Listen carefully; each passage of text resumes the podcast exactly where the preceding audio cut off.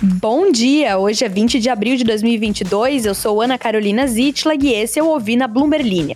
Hoje você escuta sobre como a Netflix conseguiu perder usuários pela primeira vez em uma década na saída da pandemia, sobre como a CBF, a Confederação Brasileira de Futebol, espera arrecadar mais um bilhão de reais com a Copa do Mundo e sobre como a Mastercard resolveu vincular os bônus de todos os funcionários da empresa a metas ESG. Esse é Ouvi na Bloomberg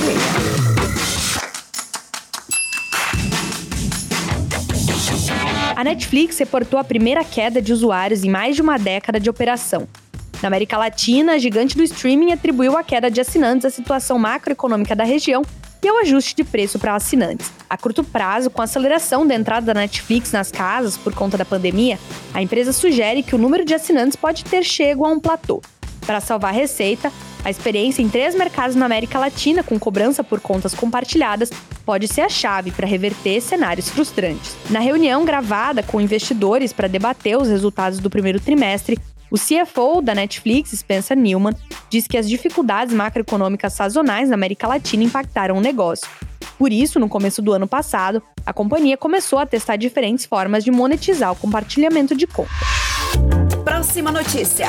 Em um ano marcado por denúncias de assédio e crise na presidência, a Confederação Brasileira de Futebol, a CBF, registrou receita anual recorde de 1,01 bilhão de reais em 2021, um aumento ante os 716 milhões do ano anterior. A CBF divulgou nesta terça-feira o balanço de 2021 e o guidance de 1 bilhão de reais em receita para este ano enquanto se prepara para a Copa do Mundo do Catar. O lucro da entidade subiu no ano passado, mesmo ano em que a presidência da confederação sofreu mudanças após denúncias de assédio moral e sexual em junho contra então presidente Rogério Caboclo. O valor do ano passado ficou em 69 milhões de reais, um aumento de cerca de 20 milhões de reais em comparação com o ano anterior.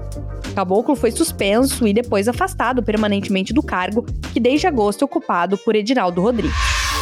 E tem mais.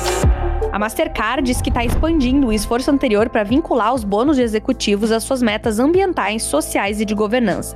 A empresa agora vinculará a remuneração de todos os funcionários às metas ESG, depois de fazê-lo apenas para aqueles do nível de vice-presidente executivo. A Mastercard vai se concentrar especificamente nas metas para reduzir as emissões de carbono, melhorar a inclusão financeira e alcançar a paridade salarial de gênero.